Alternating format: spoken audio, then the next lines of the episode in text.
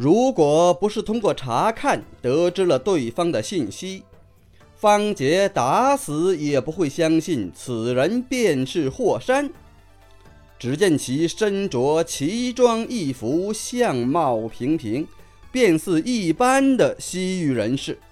稍微有些特别的就是年龄，起码有九十多岁。查看了一下武功评价，一代宗师。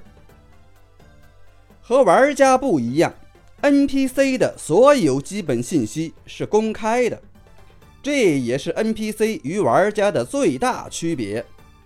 至于武功评价，所有人都一样，只能看到大致的评价，具体等级是查看不到的。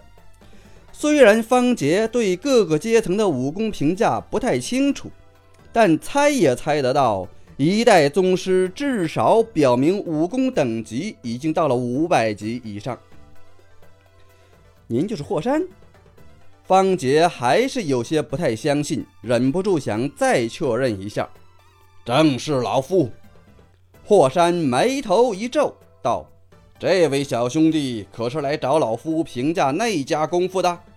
啊，不是，不是。方杰当时骇然不已。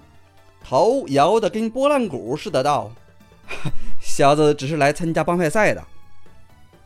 方杰现在连耶律齐都打不赢，怎么可能敢找霍山切磋？恐怕还没等到他出招，霍山一根指头就将他捅到玄天崖下面去了。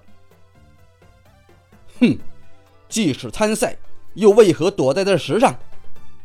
霍山冷哼一声。面露鄙夷之色。方杰虽然心中十分不爽，但也不敢造次，只好不卑不亢地解释道：“在下资质平庸，武功低微，若不借点地利优势，更难取胜。”听了这话，霍山仔细打量了方杰一会儿，脸色渐渐变得好看了一些，微微颔首道。原来是武学废材，能有如此根基也实属不易。如此，老夫便允你在这石上多待一会儿。说完，霍山将目光转移到了太阳身上，眼神里所包含的意思很明显：他可以留下，你必须滚蛋。兄弟啊，那我先下去了啊。尽管太阳是个粗线条，但也不是傻子。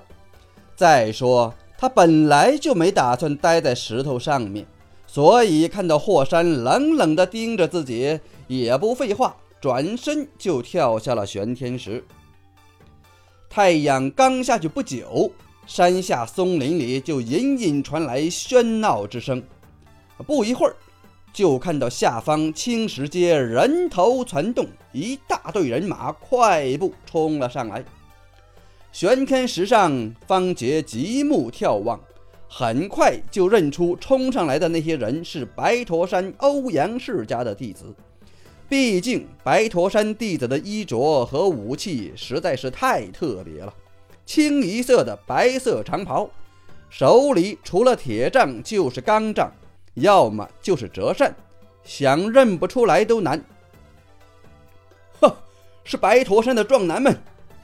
不等方杰提醒，下面的太阳也已经认出了那些人，抬头朝方杰哈哈一笑，似乎并未把那些人放在心上。要说在一般情况下，以一敌万，太阳还没那个本事。可在这种地形条件下，只要守住路口，别说一万人，就算是十万人也未必能冲得过去。毕竟石阶就那么宽，两边又是悬崖，不仅一次只能冲上来一个人，而且躲都没地方躲，想施展轻功，连个借力的地方都没有。当然，这些人可以直接跳到玄天石上。可问题是，有几个人能跳得上去？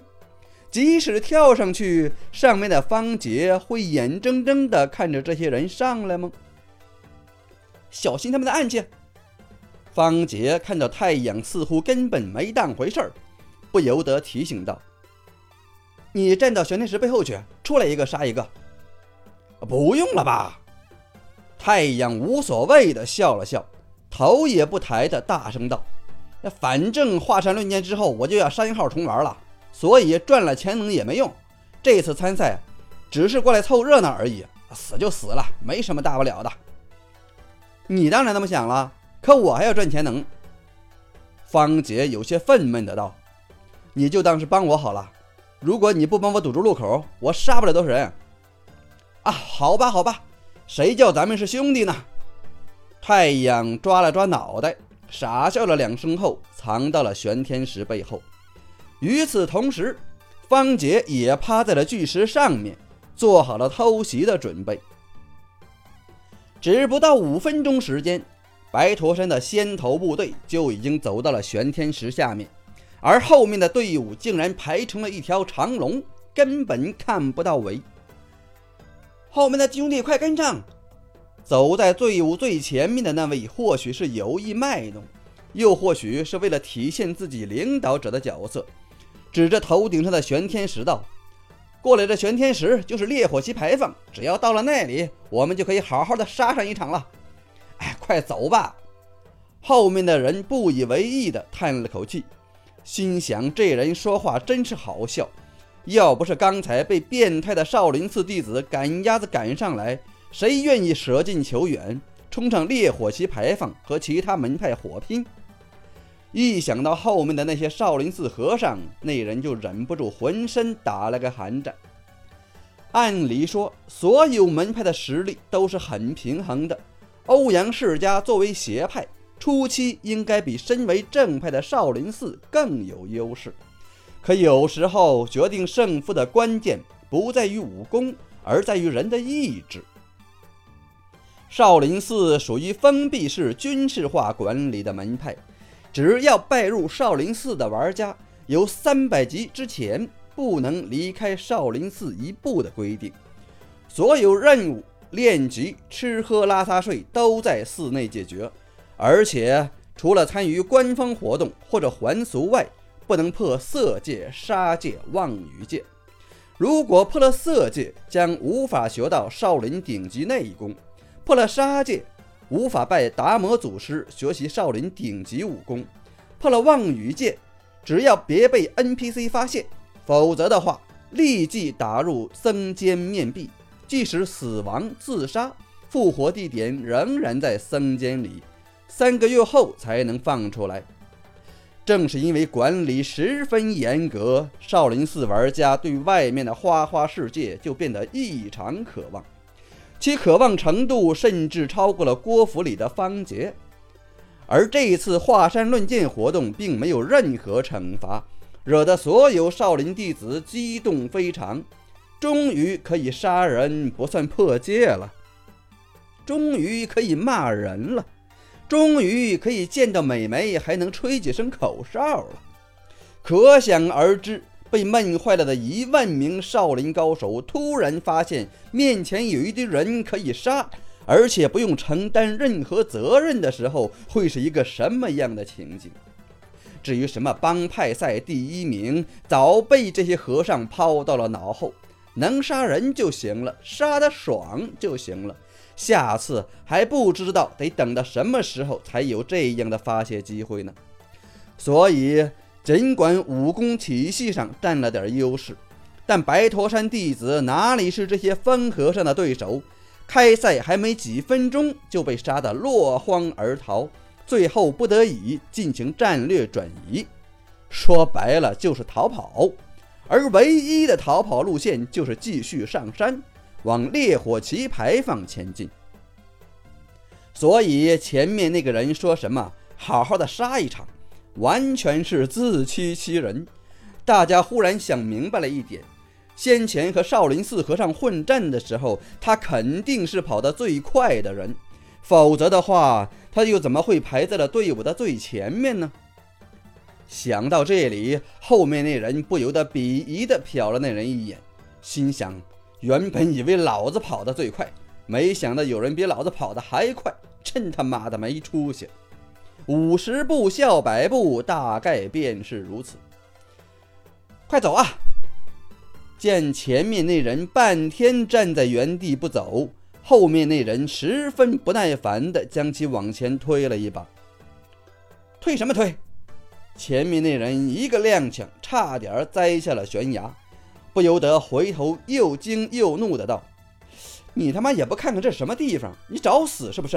呃，事还没有说完，只听“噗嗤”一声，那人的脖子。便被一柄长剑刺穿了个窟窿，喉咙里“呃呃”两声之后，一头栽下了悬崖。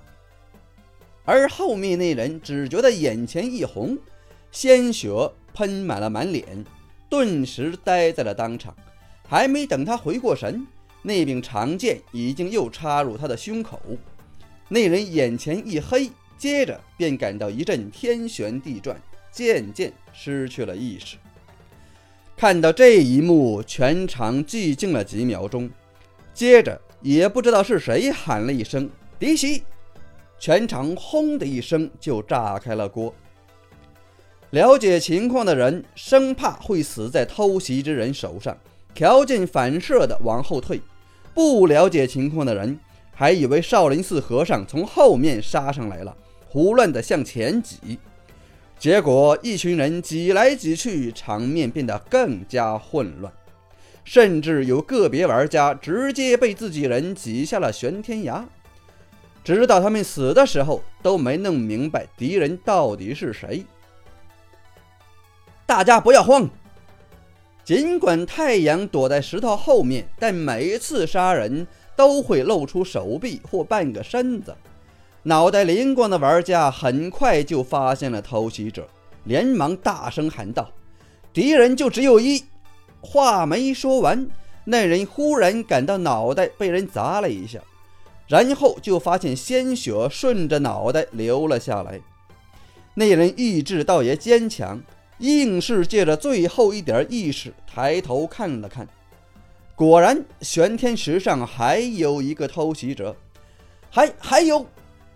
那人张了张嘴巴，只说了两个字，便不甘心地虚指了一下玄天石，仰面倒入了深不见底的悬崖。